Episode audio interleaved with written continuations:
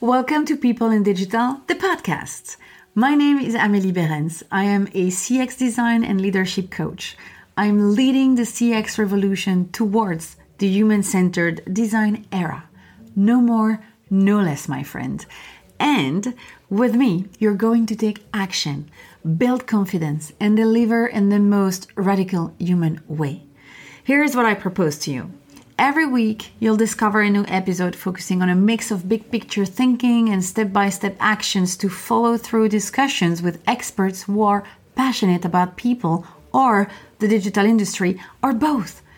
Also, I craft special episodes to develop your mindset and your self awareness because that's where lies your superpower.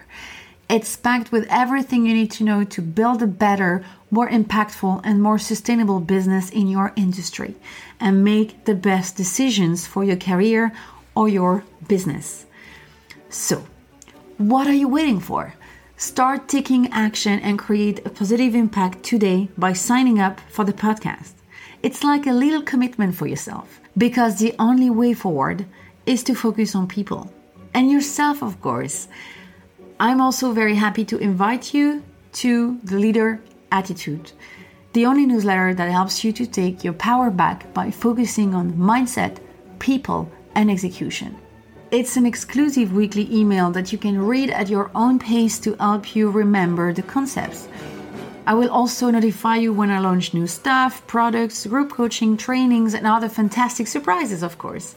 Sign up today on amelieberens.com all the links are also in the description.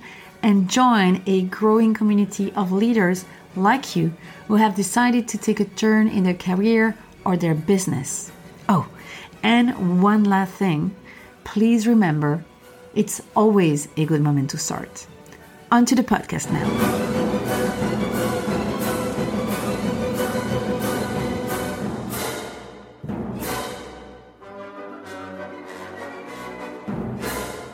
Hello, hello, and welcome in this new podcast episode.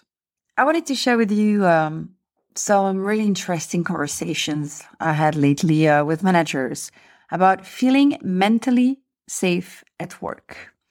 It's a super important topic. We've been learning new ways of collaborating for more than a year now, a year and a half or something. And you'll probably agree that it's been a challenge because, know, there is not two weeks the same since uh, the whole shabam happened, right?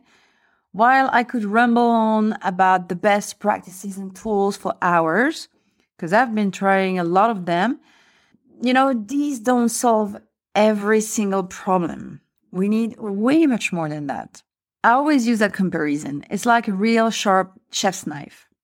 The moment you own it, you feel powerful. But the knife doesn't make you a chef. And while you might learn that in a painful way, you will uh, quickly figure that you still need to work on your cooking skills to become a chef. You have to put in hours of practice, create clear goals, you know, have a great team and a good relationship with the members of the team. You don't become a chef just with a knife. No, no, no. It doesn't work this way. In my chats with different managers, every single person mentioned that their coworkers are super important and make all the difference. Every one of them. I think everybody can agree on that. And we also agree that it's key for staff to collaborate with each in a positive way to feel safe. Personally, I think this is the most important thing. As humans, we function better when we feel safe. Yeah, that's a basic rule. And yet, we don't talk enough about feeling secure psychologically. We all have experienced or at least heard stories about passive aggressive colleagues, bosses who ignore your requests, and coworkers laughing at your ideas during a meeting, for example, you know? Some gossiping around and everything. We are social creatures. And yet, we can get so scared of interacting with other people, it's crazy. You will recognize yourself with this question what are they going to think about me? What if they don't like what I need to say right now? Or what if I, I speak up and I get fired? This is why finding a workplace where you feel safe is super important. But figuring out whether a job is bad for your mental health isn't always easy. But you can, however, try to gauge it by keeping an eye out for these red flags. These red flags help me a lot, so I'm sure they're gonna serve you at one point. So the first one would be micromanaging methods of work. You know, good managers are interested in the end product, period. That's the thing. They will be interested in the result you provide rather than how you get there and try to uh, micromanage everything. So that's uh, that's one my first red flag for you.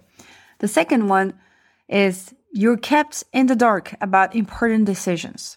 Effective managers communicate openly about how and why decisions are made. It is unsettling to work in an environment where decisions seem arbitrary.